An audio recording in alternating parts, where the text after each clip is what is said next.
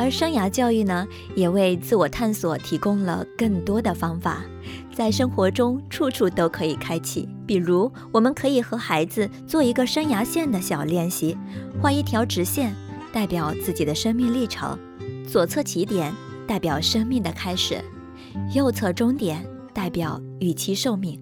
在此线段上找到自己现在年龄的位置，做上标记。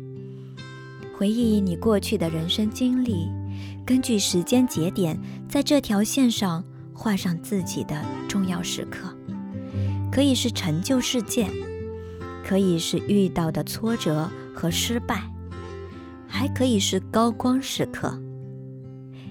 你可以涂上不同的颜色，也可以给每一件事起一个喜欢的名字，一边画一边思考。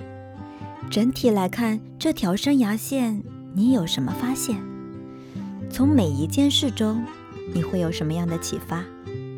可以从这条生涯线来总结自己的特征关键词是什么？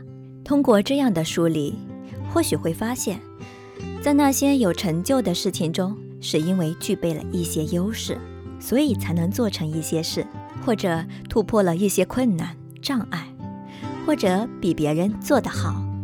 而那些感觉遗憾的事情中，或许也正是曾经的成长点。